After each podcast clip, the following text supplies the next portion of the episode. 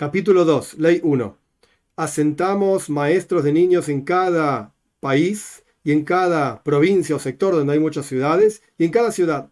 Y toda ciudad que no tiene maestros de niños, excomulgamos a los hombres de esa ciudad hasta que asienten un maestro de niños, o sea, que le paguen un sueldo, etcétera, como corresponda. Y si no lo asentaron después de haber sido excomulgados, destruimos a la ciudad. Hay otra versión de Rambam que dice los excomulgamos completamente, hay diferentes niveles de excomulgación, etcétera, como el Rambam mismo explica mucho más adelante. Porque el mundo no se sostiene excepto si no es por el aliento de los niños que estudian Torah. 2. Ingresamos a los niños a estudiar como a los 6 años o 7 años, de acuerdo a la capacidad intelectual, digamos, del niño y de acuerdo a la capacidad física del niño. Y menos de 6 años no se lo ingresa. Entre paréntesis, los comentaristas dicen, pero la Mishnah, nuestros sabios en Pirkei y la ética de nuestros padres dicen que a los 5 años se empieza a estudiar la Torah escrita. Y acá Rambam dice 6 años o 7 años, menos de 6 no. Y la respuesta es que a los 5 años lo ingresamos y es un chico muy inteligente, es un chico muy sano, etc.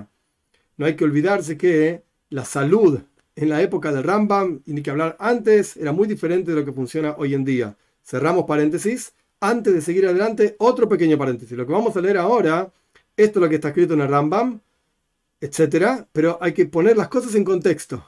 Año 1100, España, etcétera, o de ahí para atrás.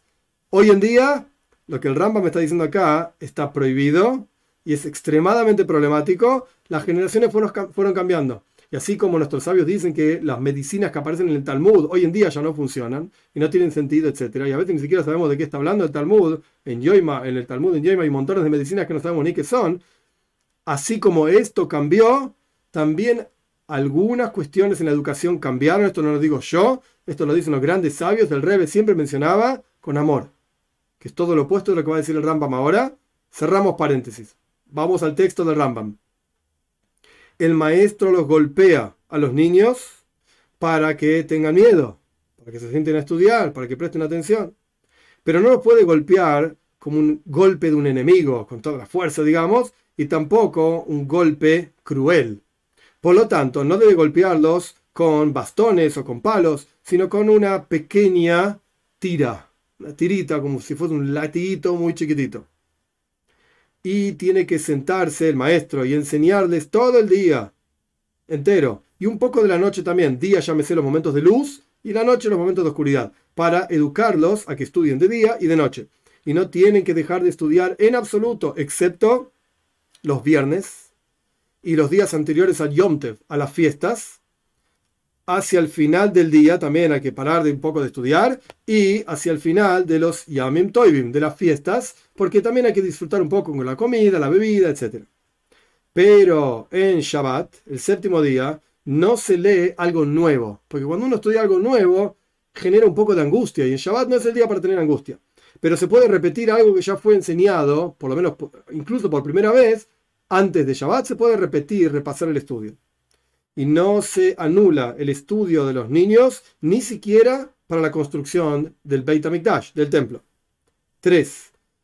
El maestro de niños que deja a los niños y se va, o sea, los deja solos estudiando y se va, o que hace otro trabajo mientras está con ellos, o que es vago en su estudio y no es estricto ni nada por el estilo, entra dentro de la categoría de, como dice Irmiau, el profeta Irmiau en el capítulo 48, versículo 10, maldito el que hace el trabajo de Dios en forma engañosa.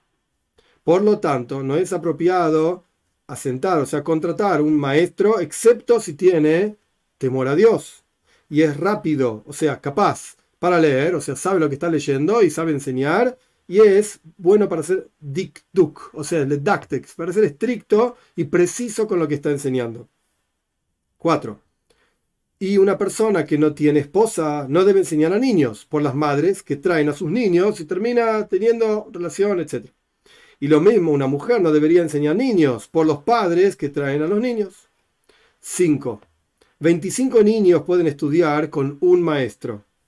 Si había más de 25 niños, hasta 40, entonces hay que poner junto con el maestro un ayudante para el estudio. Si eran más de 40, entonces hay que poner dos maestros. Acá está la diferencia entre un maestro y un ayudante, etc. 6. se lleva al niño de un maestro a otro maestro más capaz, tanto en el estudio concreto de los versículos, micro, o sea, la parte escrita concreta, como en dikduk, o sea, para ser precisos, incluso cuando avanzamos más en el estudio. Se le puede llevar de un maestro a otro maestro. ¿En qué caso decimos esto? Que se puede llevar al niño de un lugar a otro. Cuando ambos maestros están en una misma ciudad y no hay un río que interrumpe entre ellos, pero de una ciudad a la otra ciudad, o de un lado del río al otro lado del río, incluso dentro de la misma ciudad, no se puede llevar al niño excepto si había, traducción literal, una construcción fuerte, o sea, un puente fuerte sobre el río, un puente que no se va a caer rápidamente. Es una cuestión de peligro. 7. Si alguna persona que vivía en el Maboy, vamos a hacer un paréntesis, el Rambam asume lo que, que sabemos de lo que estamos hablando.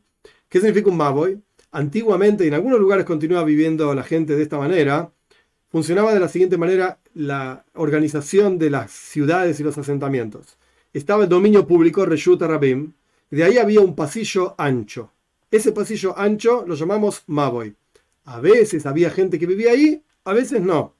De ese pasillo ancho se proyectaron a su vez pasillos chiquititos, menores, que llevaban a un Hatzer, a un patio. Ese patio era un lugar amplio en donde muchas casas daban directamente a ese patio, como si fuese un conventillo de los de antes. Entonces tenemos, para que una persona salga a la calle, si vivía en un patio, primero salía un patio común entre un grupo de gente, pasaba por un pasillo chico, llegaba al Maboy, y de ese pasillo chico llegaba un pasillo más ancho, y después se iba por ese pasillo más ancho al dominio público.